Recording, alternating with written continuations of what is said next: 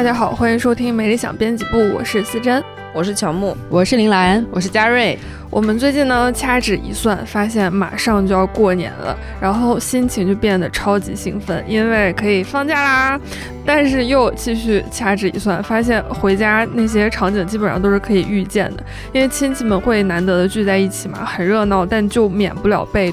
东问西问，尤其是对女性来说，可能会有一些相关的关于结婚生子的盘问，比如说是你多少岁啦，这个年龄是不是该结婚啦，要不要生孩子啊，等等等等。但是我觉得好像在每一个家庭里面都会有一个没有那么合群，相对来说比较特立独行的女性长辈，可能是小姨，也可能是姑姑，他们会在我们幼小的心灵里埋下一颗种子。所以今天呢，我们就想要在过年之前来聊一聊那些。对我们影响深远的女性长辈们。本期节目由国货护肤品牌 PMPM 和美理想编辑部共同呈现。PMPM 是一个非常有探索精神的品牌，品牌名取自法语 p u l o m o n d p u l o m o n d。意思是去往世界，探索世界。PMPM 致力于鼓励每一位跟我们一样过了二十五岁的女性，在春节期间面对年龄焦虑时，勇敢地做自己，拥有更好的肌肤状态和心态，做或许不是这个年龄该做的事情，用行动为自己发声，去探索世界，没有到不了的远方。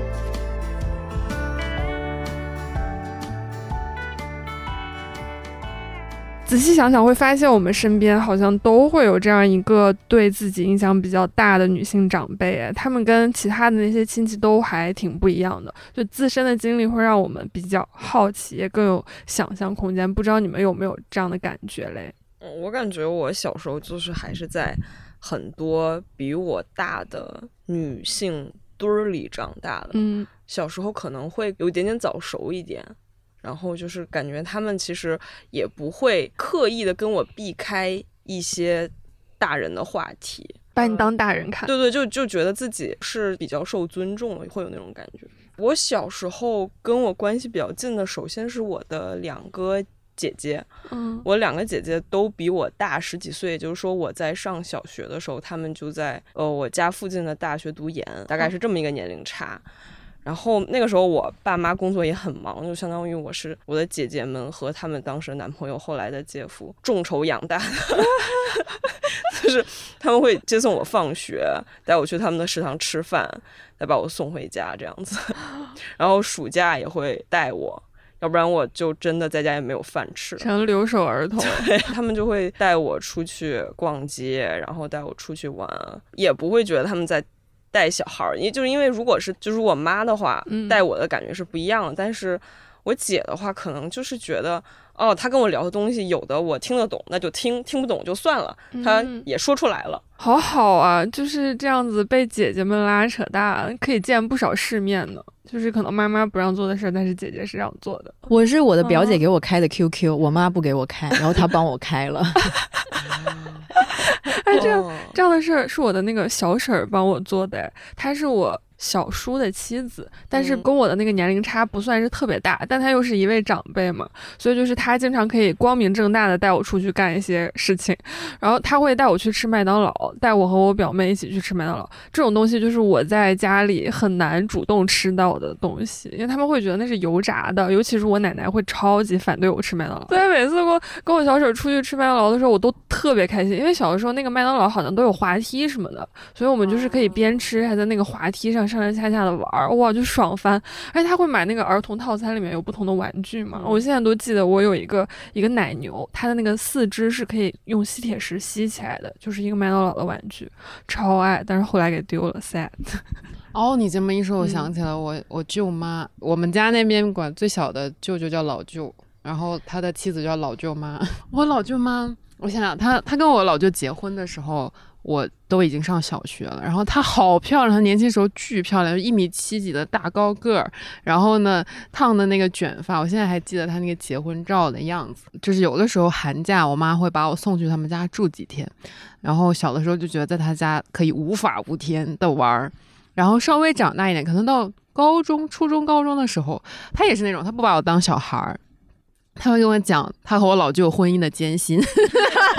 就他们感情超好，自由恋爱结婚。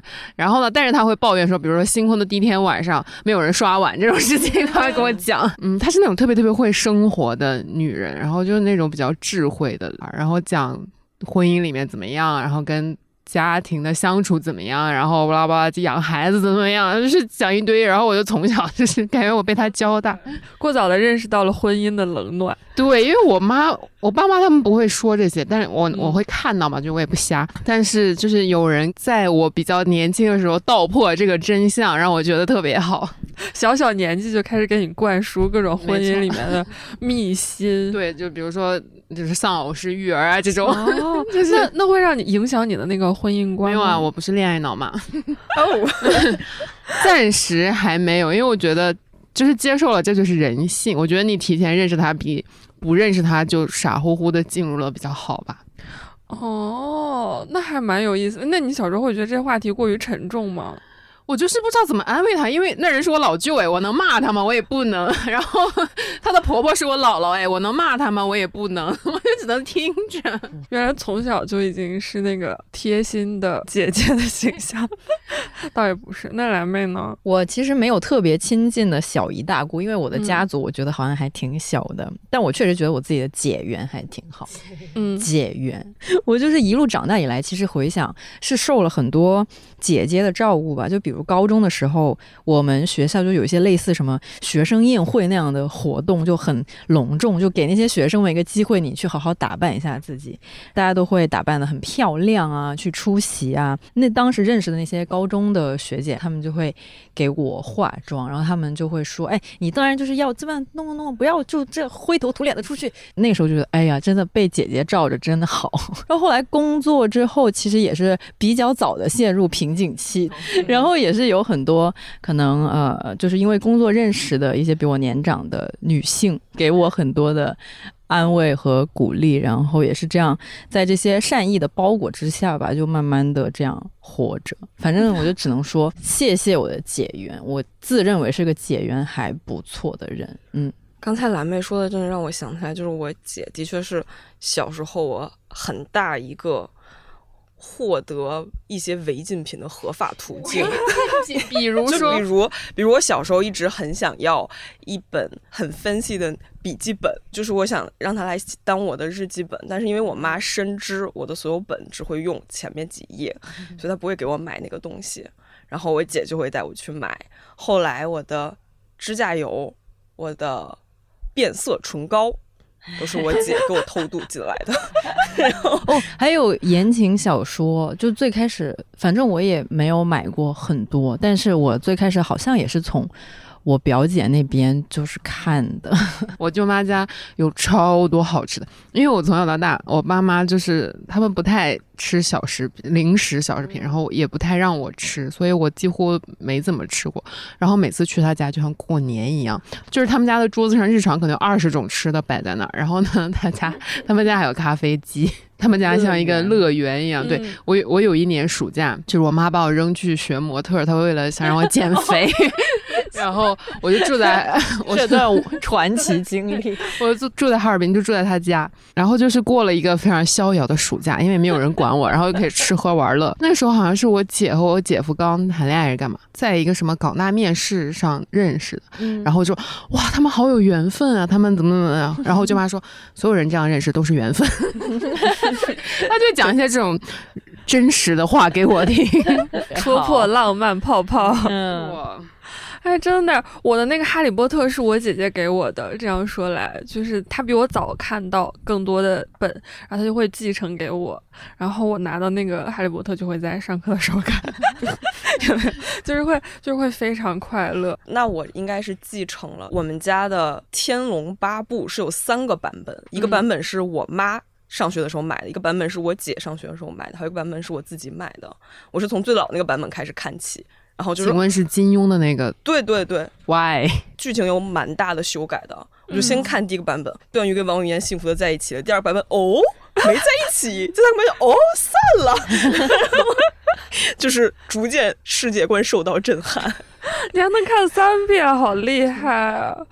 对我就觉得这些女性长辈们。感谢他们，感谢童年有他们，就是能让我们变得稍微自由一点。因为我现在想到一些小事儿吧，就是我小婶儿她也会给我买，她有一阵特别迷恋做美甲，就是自己做美甲，然后用各种好看的指甲油什么的，然后她就也给我做了一个，就是那个美甲应该是挺安全的哦，先解释一下。然后她给我做那个还是有花样的，就是是粉色的底那种芭比粉，然后上面有黄色的。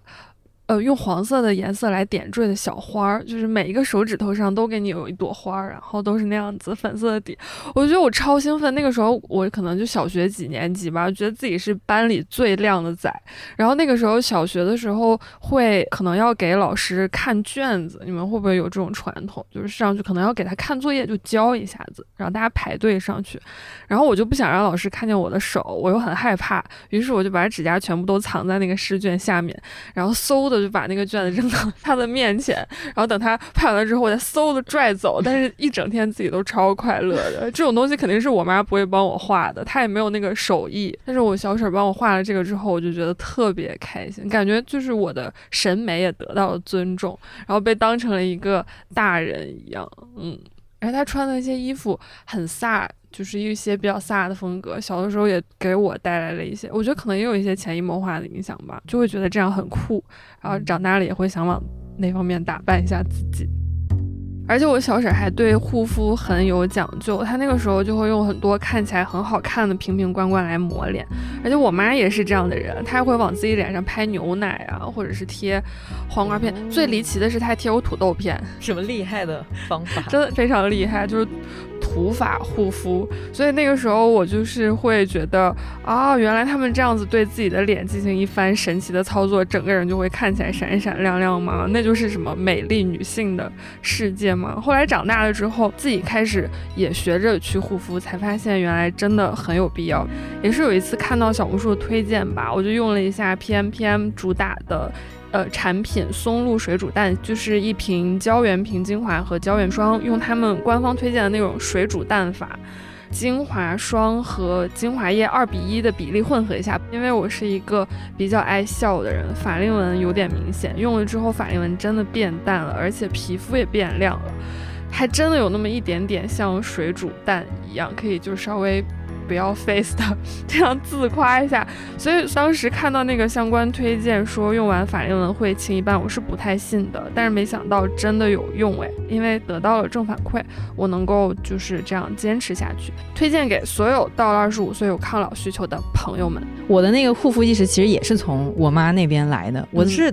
大约高中的时候吧，他就会给我买一个洗面奶，就是塞给我，一定要带去学校，这样子叮嘱我说：“你长大了该洗脸了。”因为我以前是从来不用洗面奶，我还以为以前从来不洗脸，就大概是那个意思。然后他他说就是你得洗脸，我说我有在洗啊，然后他说你那种不叫洗，你要用洗面奶才能叫洗。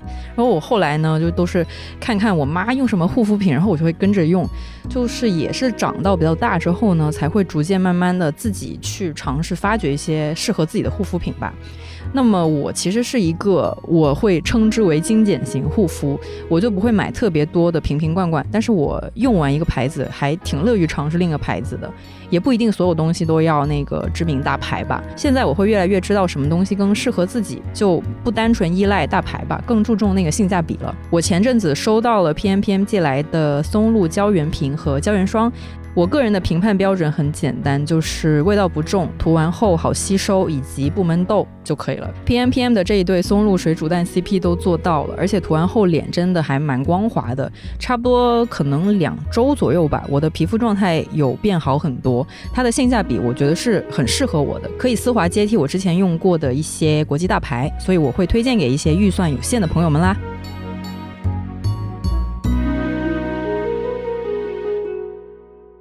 我是觉得，就是我们家两代之间大概隔个十几岁，我姐比我大个十几岁，所以很多东西其实是他们从我妈身上会学到一些东西，我又从我姐身上学到一些东西。那你为什么不直接从你妈身上 学？学东西不一样了，就是我姐他们在上大学跟读研的时候，周末就会来我家吃饭，然后我后来就是等到他们都成了家，我周末去找他们的时候，会发现他们对于周末的仪式感就是煲一锅汤。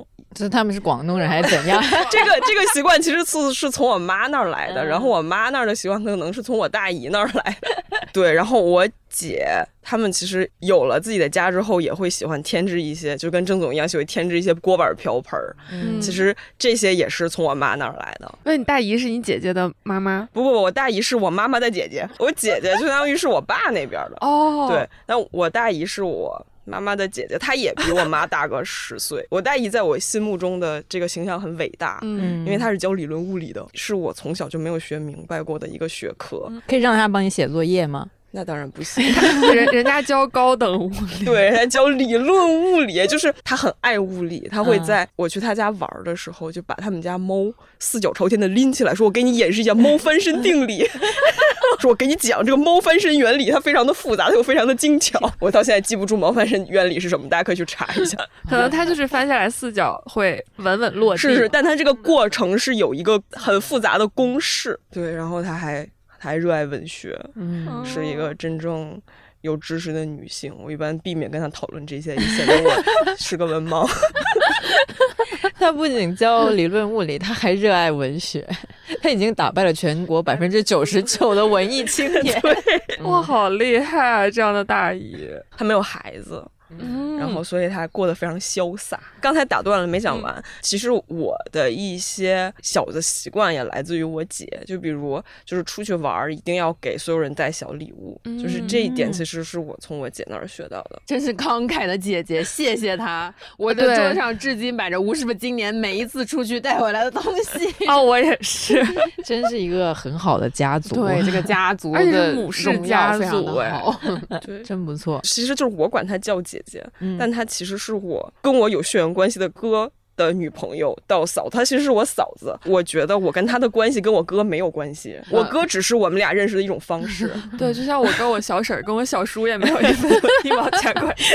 对因为对，就我认识她的时候，我就是管她叫姐，所以我就觉得她是我姐。这个这个我也有，就是我大姨的儿子是我哥，他的女朋友是我的嫂子，就是他的妻子是我嫂，但是我爷一直叫她叫姐姐。嗯哦我跟我哥根本就不熟，但是我跟我姐关系很好。哎，但我觉得这一点真的很有意思，就是会管自己哥哥或者是小叔的另一半嗯叫姐姐，真不错。是不是我们潜意识里就已经开始辨认出来了跟谁的关系比较好，或者说谁是自己更加共鸣的那一方？有可能有一点点吧，因为我想到我小的时候在玩过家家的时候，就真的很奇怪，因为我是一个没有小姨的人，我妈妈是最小的那个孩子，所以我没有小姨。但是我在跟我表妹一起玩过家家的时候，我就是会扮作她的小姨，好像是自己给自己创造出来了一个小姨一样，我也不知道为啥。但是我现在揣度一下我当时的心态，可能是会觉得小姨比较酷吧，因为她不用承担任何的责任，她又是长辈，然后跟自己的那个侄女、外甥女之类的年龄差又很近。所以就是很容易潇洒的能带对方做一些事情。我现在回想起来，真的蛮神奇的。我就是每一次玩过家家的时候，我都会扮小姨，而且我的角色是一名女教师。教什么的我倒是忘了。理论物理，我奶奶家有一个小的花园儿，然后上面就是会种很多不同的花儿，然后我就是会拿一个杯子里面泡花茶，然后端着那个花茶走来走去，就是老师的标配。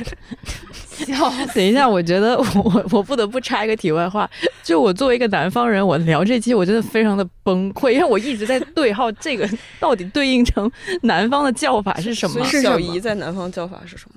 我不知道，是阿姨吗？我妈妈是小的那一个，但是她有一个姐姐，那我叫她姨妈，那你们会叫姨妈吗？大姨，大姨。你知道吗？就是老郑是一个非常讲这个辈分和谁是谁，他经常带我说这是你谁谁家的谁谁谁的谁谁谁，然后就你应该叫他什么什么什么什么什么什么什么什么什么，然后我基本上记不住，然后说这个人跟我就跟你和谁的关系一样，所以我们很亲，所以你也要跟他很亲。好的，好难哦，这个族谱。真的很难，但是不管算得清楚还是算不清楚，我们真的会本能的找到那些跟我们更亲近的人，然后就跟他们产生一些很奇妙的关系。嗯然后我现在想想，接着我之前讲的那个呃过家家的故事的话，我会觉得可能是我受到了一些影视剧的影响吧。因为好像影视剧里面也有不少这样子辈分的人都过得比较潇洒。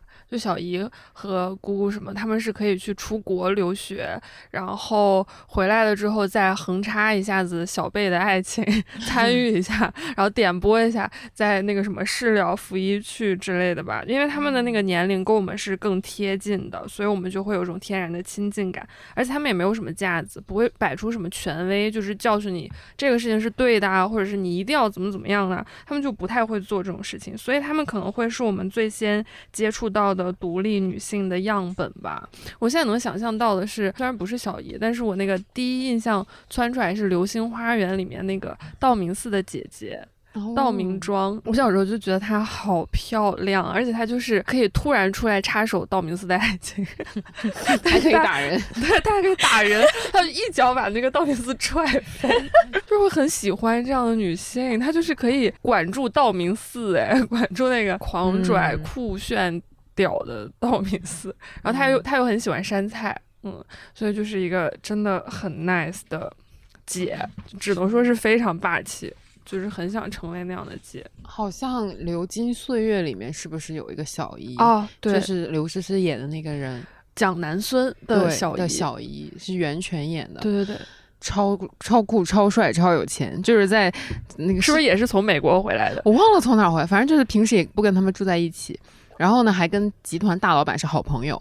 然后呢，他们家就是出了一堆事情，他爸爸欠了一屁股债，然后死掉了之后跳楼自杀了，还是怎么自杀了之后，然后就有一堆人上门讨债，然后他小姨就一个一个来跟我讲，然后就是那种就是法律也很可以，然后又很有钱，又能就是处理这些事情的样子。就很酷。哎，你刚刚说那句，我就一下有那个源泉的声音在耳边响起。嗯，那这个还算是一个很有担当的小姨。对，她她能够去处理一些烂摊子什么的。嗯，哦，还有印象就是《俗女养成记》里面那个陈嘉玲的。二姑没有看过吗？因为我那个剧我没有看完，但是我看第一集的时候印象就很深刻。因为她二姑当时是决定要结婚了，她的婆婆就要求她先去做一个婚前生育的检查，看她能不能生，然后再看这个婚怎么结。她二姑去之后就说自己不要结这个婚了。那个时候陈嘉玲就上小学吧，陈嘉玲就是从她二姑那里知道，原来就是女性可以拒绝结婚这件事情，然后结婚也可以不是自己人生里的一个。必选项，就在那个年代能够意识到让自己去做生育的检查，其实是在把你当成一个物品来看嘛，嗯，或者说就是过于放大了你身上的那个生育的功能，然后陈嘉玲的心里就被种下了一颗小小的种子。从此以后就开始自由生活。我觉得我们家也是，因为有我大姨，所以就是那种就说你不生孩子，老了之后没人管这种话是不可以出现的。所以就很多话到了我这一代就被过滤掉了。哦，他们已经趟过了这条路。感 谢有人负重前行，前人的丰碑，然后后面就可以乘凉。我印象比较深刻的，可能还是经典的那个日剧《逃避虽然可耻但有用》，虽然就是。当年看的时候是不太理解 Gaki 的选择，会觉得说啊啊，真的吗？好吧，尊重祝福。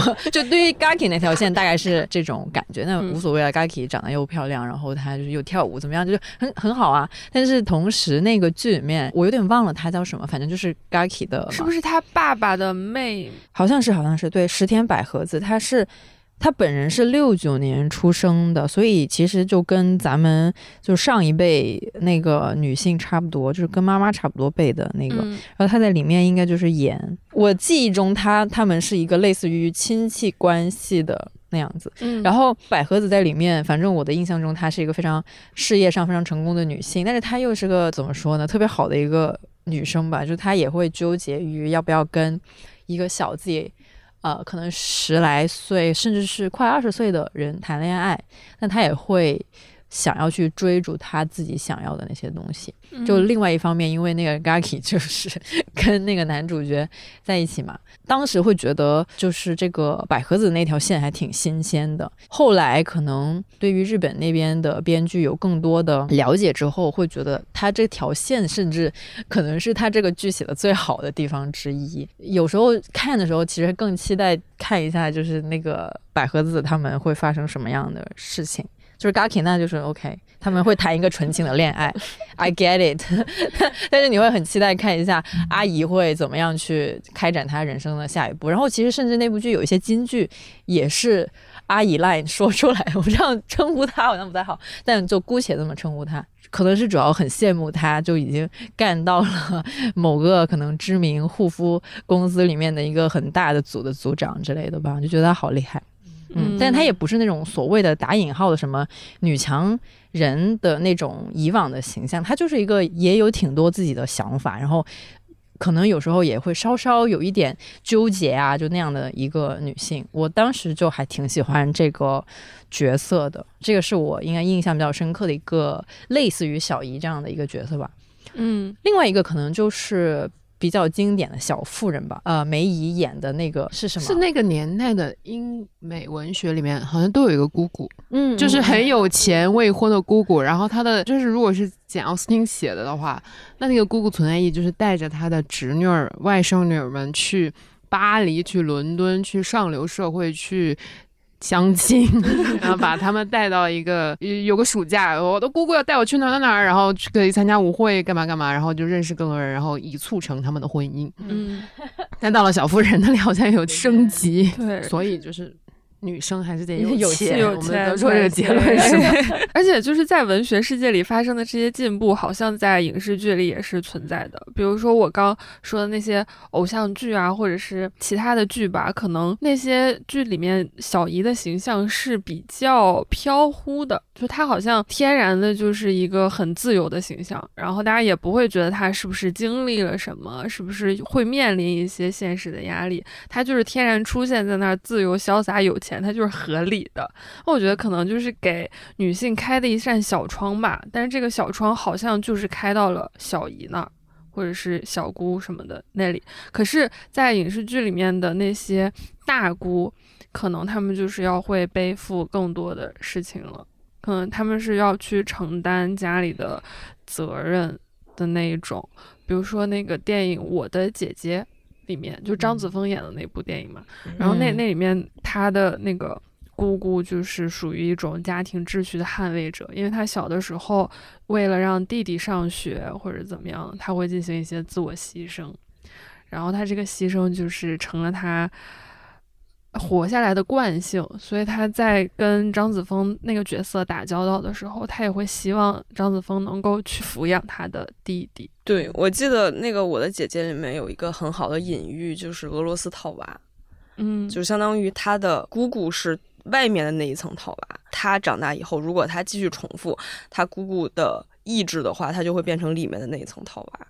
嗯，就是有一种就是一个家族里面的女性命运一直在重复的感觉。嗯，就一直被困住，就困在那个套娃里。对，就前一阵子我们发一个 cut，就是嗯，在上海做年会的时候，不是有一个女性专场嘛？然后圆圆老师就有一段发言，他就说，我们就是因为在这个道德和那个传统的这个束缚里面，所以中国女性特别沉迷一种奉献叙事，就是她好我也好，她好我就好，我的存在意义就是让这个他和这个家庭更好。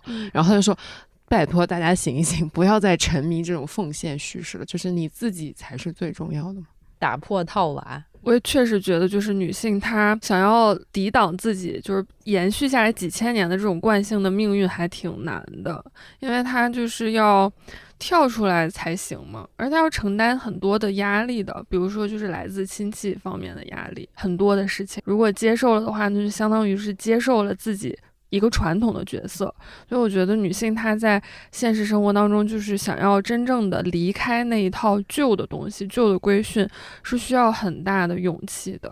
就是这几年有很多关于出走的讨论嘛，我觉得现在还没有形成一个特别清晰的路径，还得去做才行。尤其是我大姨跟我姐姐，她们真的会为我撑伞，就是就比如遇到那种，就是家里可能也有的时候会问，就是为什么。不谈男朋友，然后有有在想结婚这件事儿吗？他们的确就是会帮我说话，或者把话题岔开。然后他们会怎么帮你说话？我大姨就比如就会说，就是不生孩子挺好的，就没啥问题。我姐他们就会顾左右而言他，的确也会私下跟我说，就是说就是我跟你姐夫或者我跟你哥也就那样，该吵的还是会吵的。然后就觉得就是结婚，你想好吧，就是也不是一个绝对的好事儿。你你想好吧？而且不仅是婚姻方面，甚至是职业选择。就是我之前忘了有没有讲，我表姐她就是在金融行业工作，就是那种赚巨多钱。然后我是在贫穷的文化行业工作，就是家里面还是会有一些疑问。就是特别是在两个孩子，因为我跟我姐差一岁多吧，就是那种一起长大，她就是那种别人家的孩子，从小到大就状元啊什么什么一路上来的，然后我就是一个陪衬，我我就是自谦，就是自谦，然后呢，明里暗里就是不管怎么样，就是。孩子是拿来比的嘛，然后我舅妈就会跟我说，她说她觉得我现在工作和我姐没有任何区别，就是我在干我自己爱干的事儿，然后呢有一个收入，她觉得挺好。有的时候听起来是有一些心酸，有的时候听起来是一种鼓励，有个收入挺好的，挣点钱就行。对，哎，就是我们我们赚钱，他们眼里好像就是嗯。我小时候也很羡慕我姐的职业，我觉得很酷，因为她是检察官。她去过伊拉克，哇哦，大爹嘛，对，然后就觉得她就是非常酷，就是她从来没有为了家庭牺牲过他自己的职业，然后他一直对他职业有他自己的要求和想法吧，然后并且他从来不会劝我去，比如考个体制或者怎么样，他就是觉得，哦，我这个专业我干的工作也很好，然后觉得。就是我现在这种生活状态也很好。嗯，我觉得可能是他们比较善于发现你作为人的那一面，而不是被抽象出来的的那一面嘛。就是被抽象出来，意思就是那种你在工作是什么，收入是多少，然后有没有结婚，有没有生孩子，就这是抽象出来。但是你作为你自己，你生活的状态，或者你怎么安排你的每一天的那些很闪光的地方，是都能被他们看到的。然后我也不是说我的父母看不到，他们就是。他不可能看不到，因为我每天都给他们发我带的饭，我干嘛？但他们就。三炮不会觉得这是一个好的事情，就是没有那么好吧，至少，或者是说他们被周围环境的那个影响太大了。就是说，OK，你每天自己做饭、带饭上班，又能怎么样呢？你又没结婚。我我是觉得，就是父母对我们的那个理解，他当然也会理解，但是他更多的会被那个传统的东西影响，被他周围的人影响，被那个价值观影响，他就很难跳出来说，哎，你作为一个人，你自己每天生活的好不好？或者你作为你自己。你每天生活好，我觉得可能是就稍微旁观一点点那个身份，让他们能够更加的尊重你作为一个人本身的那些特质，或者是那些生活。对，是尊重你的意愿，尊重你的审美。嗯，对，就是有的时候我姐会说，她很希望我侄女长大了能像我。嗯，然后我就很惶恐，我说啊，他们现在学习也比我好，我 我我有什么可值得学的？姐，你确定吗？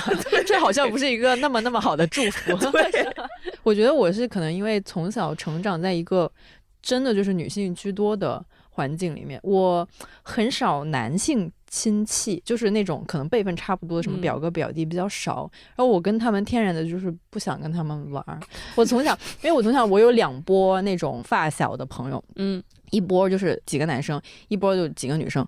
我非常讨厌跟几个男生玩，我一直都是只跟那个女生玩。我就很小时候就有这种奇怪的一个区隔的意识。我不知道为啥，我就觉得我跟他们玩不到一起，我好讨厌那几个。然后我自己的那个家庭也是，我有表姐，可能跟什么外婆啊、奶奶呀那些都是更加的亲近的。然后包括我自己的外婆、奶奶，就除去我妈不讲啊，就我妈以前讲太多了。就是我的外婆、奶奶，他们都是比较的，可能都是比较神奇的女性。哦，我记得她讲过她奶奶，就我不敢说他们完全是所谓的什么那个已经跳出了这种什么传统的框架。我觉得肯定不是，但是我从他们身上是有看到很多很特别的闪光点的。比如说，我奶奶是一个很爱护肤，是真的很注意自己的护肤什么的，她就很喜欢打扮自己啊。然后每天出门，我们每次吃饭，她会。带很多包纸巾，然后他就每个人发一包，就很好。比如说像我外婆，她是一个很 E 的人，她很厉害，就是跟谁都能能聊到一块儿。我知道她自己也默默的承担了很多家庭的那些重担，然后她对于我以及跟我表姐也极少数会聊到关于呃什么谈恋爱或者是什么结婚生孩子这种很少。她就算聊到其实。他也不是说想要催任何的东西，他只是好奇说，哎，比比如说你最近在跟有没有跟谁在谈恋爱，或者是那是个怎么样的人？他完全不是要催我去干什么，他只是出于对我生活的那个好奇。我觉得他这么多年就是挺不容易的，然后他一直都是一个很开朗的 老太太。这很好啊！对他从很小的时候就会给我钱，每个月给我二十块钱工资。他会说这个是工资，他是每个月给你。对对对，他每个月就给我跟我表姐给二十块钱。他说这个月给你发工资，这样就给我。然后我跟我表姐就很开心的拿那个钱，然后我们爱干什么都行。以前小学的时候最开心就是 每个月去外婆家吃饭，然后他到时间他就会。就是拿那个二十块钱给我们发工资，巨好笑。然后我就存了好多钱。对我可能当年我也是，要是我要买专辑，我也是能买得起的那种。你会存起来，对，我会存起来花掉。对，可能会花一点点，但是他就每个月都会给嘛，所以其实。也没有花那么多钱，所以我从小就是跟这些那个家庭里面的这种女性长辈，嗯，也包括我表姐，我跟他们都比较更加亲一点。然后，所以我觉得我还挺幸运的嘛，就可能因为他们自己也是女性，他们嗯，虽然没有跟我具体的说过一些可能关于传统的那种家庭里面的一些苦，可能是因为他们自己受过一些苦，他们不会去再拿那个东西来。说我或者说来就是让我干这个干那个，嗯，反正我跟他们的相处都还挺丝滑的，就还挺开心的。对，就是不会因为淋过雨所以要撕了别人的伞，就是会帮别人撑伞。我感觉我也有试图在我侄女身上修正一些我小时候觉得不好的地方。嗯，就比如我们家过年的习俗，在我小时候肯定是大家打麻将的打麻将，打牌的打牌，我就觉得不喜欢。因为我作为一个小孩就没有办法融入，就觉得这个年过得没有什么参与感。后来我侄女长大之后，她可以玩桌游的时候，我就说好。从此之后，她来我们家，我们家过年习俗是打卡坦岛，就是一个桌游，它类似于大富翁，就但是它是那种种田方向的大富翁。种田啊？对，而且它是可以大概就是最多到八个人那么一起玩，就相当于可以我我我爸妈他爸妈。我侄女一起玩卡坦岛，这不是很好吗？我侄女从小就觉得啊，过年应该打卡坦岛。我想起来这件事儿是之前她有一次写作文，那个作文题目是类似于家规或者我家的习俗，她来问我为什么过年要打卡坦岛，因为不想让你尽早学打麻将。对，我说因为打麻将没有意思，我们家不打麻将。从此以后，家族的传承就已经是打卡坦岛，好牛啊！再也没有人打麻将了。不知不觉间 发生了一个巨大的转变。我有一个朋友，他现在是小姨，他姐姐生了孩子，然后那个小孩现在可能才上幼儿园吧。然后有一次我去他们家玩，超级好笑的，他就是会强迫他的小外甥跟他说“小姨最漂亮 ”，就是一定要说了这句话才会给他糖。我是表姐表妹，我们三个一起长大，然后我舅妈家是儿子。然后我们三个从小就是带那个小孩玩儿，然后我们在文化行业工作，就会接触到一些。文化人，我表弟在学钢琴，然后学的还蛮好的，所以我就会时不时发一些什么张浩辰啊、什么陈萨的那个音乐会，熏陶一下。对，就是知道什么巡演啊、信息啊，或者出了专辑啊，或者出了书啊，这些就会立刻发给我舅妈，哎，让他看看，就这样。那我觉得我对我侄女的安慰是另外一方面，就是因为我小时候是因为在我很小的时候买了一个钢琴，那个时候是一笔巨款，这笔巨款就决定了只要我十根指头还健在，我就要。弹钢琴，必须给我学。对，后来我姐想让我侄女学钢琴的时候，就来问我。她那个时候就有了一个租钢琴的选项，但是如果你租钢琴的时间，就比如一年多的话，就会贵过买钢琴。嗯，我当时就用尽全力劝她，你一定要租，你不要买。果然，我的侄女大概。弹了不到一年，他就放弃了。啊，你拯救了。对，但他很好，他就可以放弃，要不然就没有放弃的这个选项。十指健在，你就跟我谈，这真的太好。其实你长大后一定会感谢你的。我也觉得是，这是他最应该感谢我的。就是觉得这种小姨、姐姐、姑姑、妈妈。或者是奶奶、姥姥、外婆之类的，他就是因为我们出生的时候就先天的生活在这个环境里，然后他就是跟我们关系最近的女性长辈，所以跟女性朋友还是有点不太一样的。因为女性朋友可以是我们长大以后自己去寻找的，但这些长辈他们就是就是在那儿，然后就是会在你的童年对你施以援手，就是来拯救一下你，然后让你不至于。就是一定要完成某一些什么东西才可以，哎，这样真的很好哎，就好像我我有一个姐姐，她是我舅舅的孩子，他们是衡水人，然后大家都知道衡水有衡水中学，因为我是在石家庄上学，但是我从小就听说衡中衡中就是什么你要考衡中之类的，但是我姐姐就会在 QQ 上跟我聊天，她说不要考衡中，而且她不仅给我洗脑，她还会给我爸妈洗脑，最后我真的就没有去，我留在自己的那个老家 上高中就。行了，这样子还蛮好的。我最近就是可能大概四五年前，就是一些朋友们开始生孩子了，然后今年也是我的最好的大学同学两个，一个男生一个女生。男生的儿子已经出生了，然后女生应该是明年三月会生孩子，然后想说哇，我要开始当干妈了。你你当干妈目前有什么体验吗？嗯，那个男生的孩子还好，因为我我还没有见过他，但是我跟明年要生孩子的我的女生同学关系非常好。我们在大学的时候就是我管叫妹妹的那种，就是我们住隔壁寝室，然后那时候我们都戴黑框眼镜，头发型也差不多，就是就很好，然后就非常。非常非常无比期待他的孩子出生，不知道可能很多人排队当他干妈吧，但是我要先抢一下。哎，真的可能大家以后的那个干妈名额不受限制，而且就是爸爸和妈妈那方各有一批干妈。我露出了沧桑的笑容。我们之前不是老说要众筹，谁到底谁比较想生孩子，然后他生了之后我们就养他，对，一起当很好的阿姨，给他最好的教育了什么，然后我们。就众筹这个孩子，主要是我感觉我的养小孩试用装从我的十二岁就开始了，因为那个时候我的大侄女出生了，从十二岁开始当干妈。对我那个时候真的是，就是我上初中的时候，暑假我没事儿干，我妈说那你去帮你姐带孩子吧，我就去了。去了之后待到第二天，趁着我侄女在。楼下，我看着他在楼下跟小朋友玩的时候，给我妈打电话，我说我要回家，我待不下去了。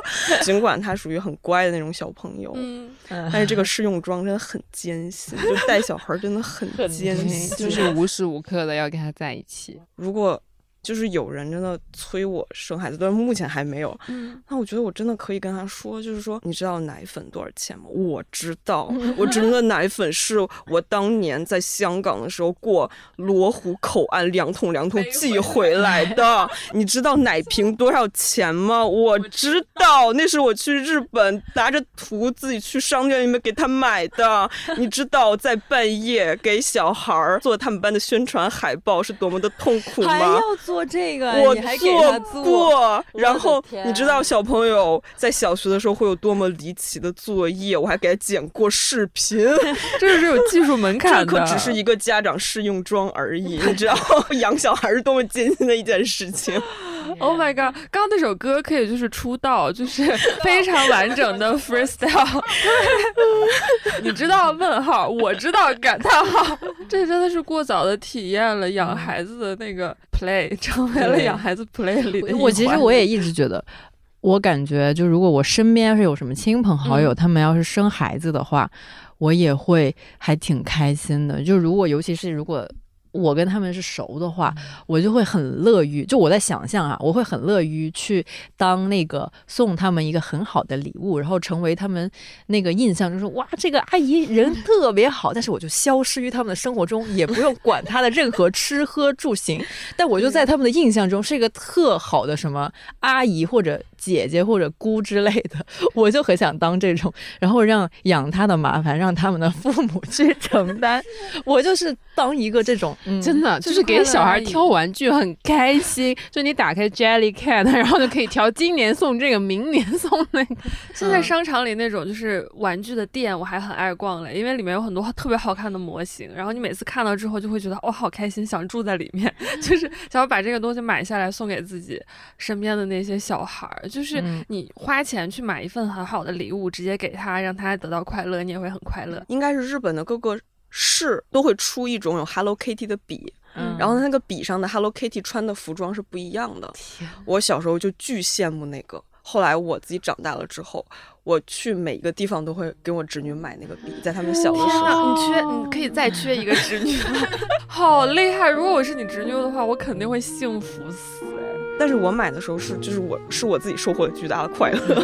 哪有这么好的？主要是又写作业又给买这种。对，他们会给你任何报酬吗？因为我的两个姐姐小时候对我也很好啊。哦，对啊，真是一个美好的家庭故事，真挺好的这种代代传承。我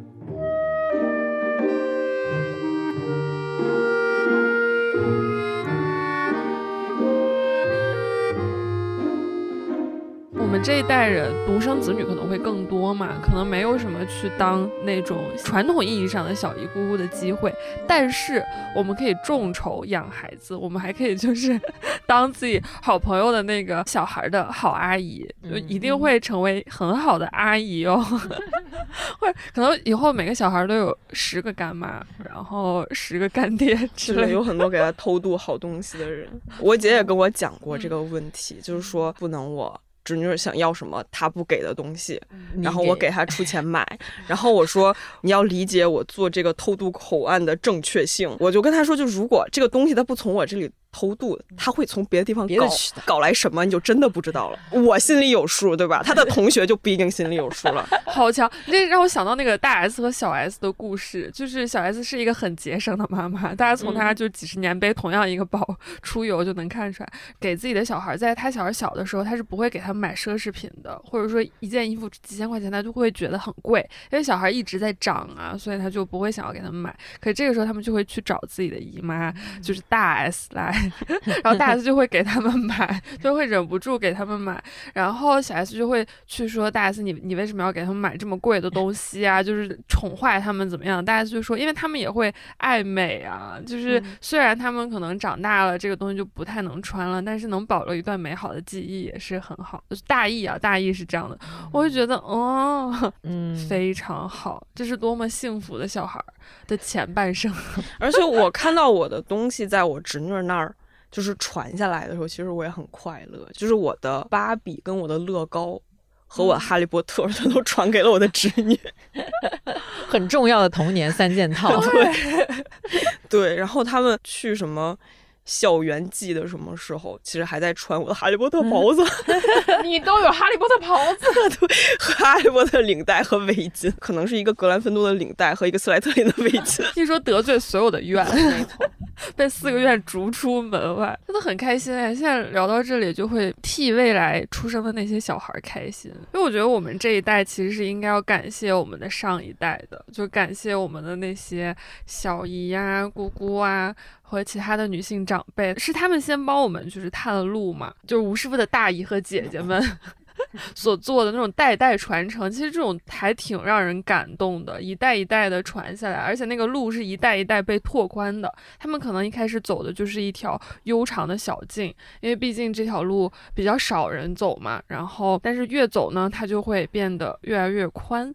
然后呢，后面的人可能就是会越来越自由。觉得这种接力棒的传递是会让人觉得很开心的，而且好像自己在做，虽然是只是影响自己的小家庭和周围这么有限的一小片空间，但是如果这样做的人越来越多的话，那可能未来真的会有越来越多不一样的可能性出现。比如说吴师傅的侄女跟我们的成长环境可能也是有区别的。我们这一代小的时候，其实还是有很多，就比如爱好是不太会被家长。哦，接受接受的，但是我感觉就是到了我侄女这一代，可能就会有更多人 为他们铺路。我侄女她喜欢 G idol，嗯，然后在她妈那里就完全不 OK，因为他妈不太认可，不太认可 K-pop，不太认可 K-pop。你会给他的妈妈科普一下，这个是现在 K-pop 之光吗？这一代我会跟他说，就是我走了两步，第一步是我跟我妈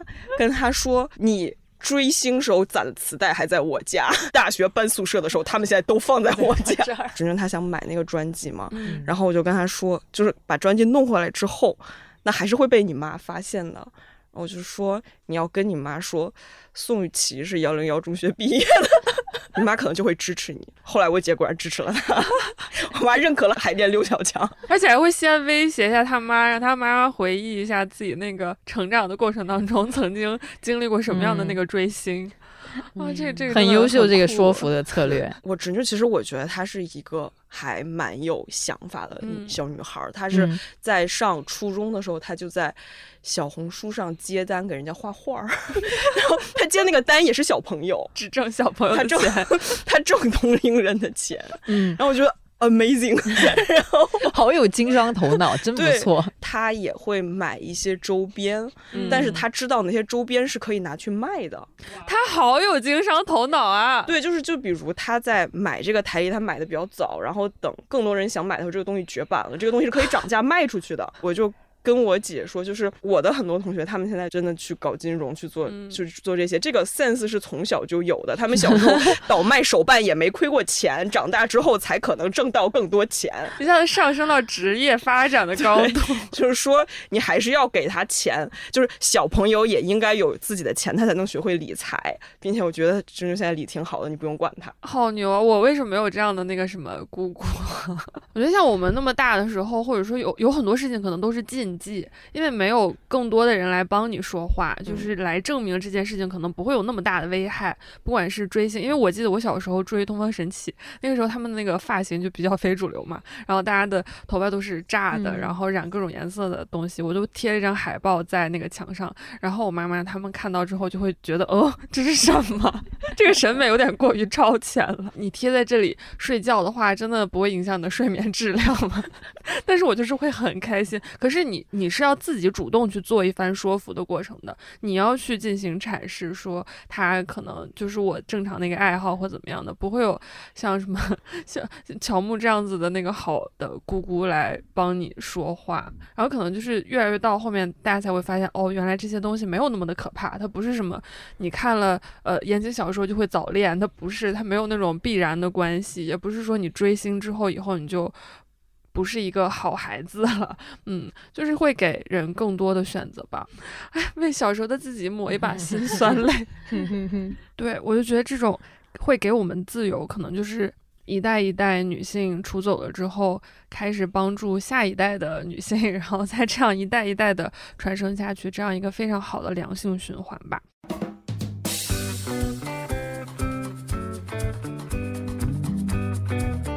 好啊，我们今天聊到这里就差不多啦。感谢我们生命中出现的每一位小姨、姑姑、姐姐、妹妹，帮助我们成为更好的女性。快过年啦，回家之后大家也可以给他们一个拥抱。PM PM 不仅将全球探索而来的珍稀天然成分带到中国的产品中来，也持续鼓励女性向外探索，因为见过了远方的大，才会放过眼前的小。他们品牌的 logo 也是一个飞机窗，PM PM 希望能够做你的一扇窗，拓宽世界的边界。女性可以在任何年龄做任何事，没有到不了的远方。虽然 PM PM 是一个很年轻的品牌，但科研投入很大。去年他们还成立了全球护肤科研专家委员会，联合中国检科院和德国 IUF 研究院，共同开启了中国年轻肌肤状况研究项目。助力化妆品基础科学研究，帮助每一位像我们一样二十五岁以上的女性应对肌肤问题和抗老需求，探寻长期的创新解决方案。感谢 PM PM 邀请我们聊了聊与小姨和姑姑有关的一切，欢迎大家在评论区与我们分享你的感受。祝大家都能够逃离来自传统的规训和束缚，实现自己想要的生活。这一期就聊到这里，我们下次再见，就这样吧。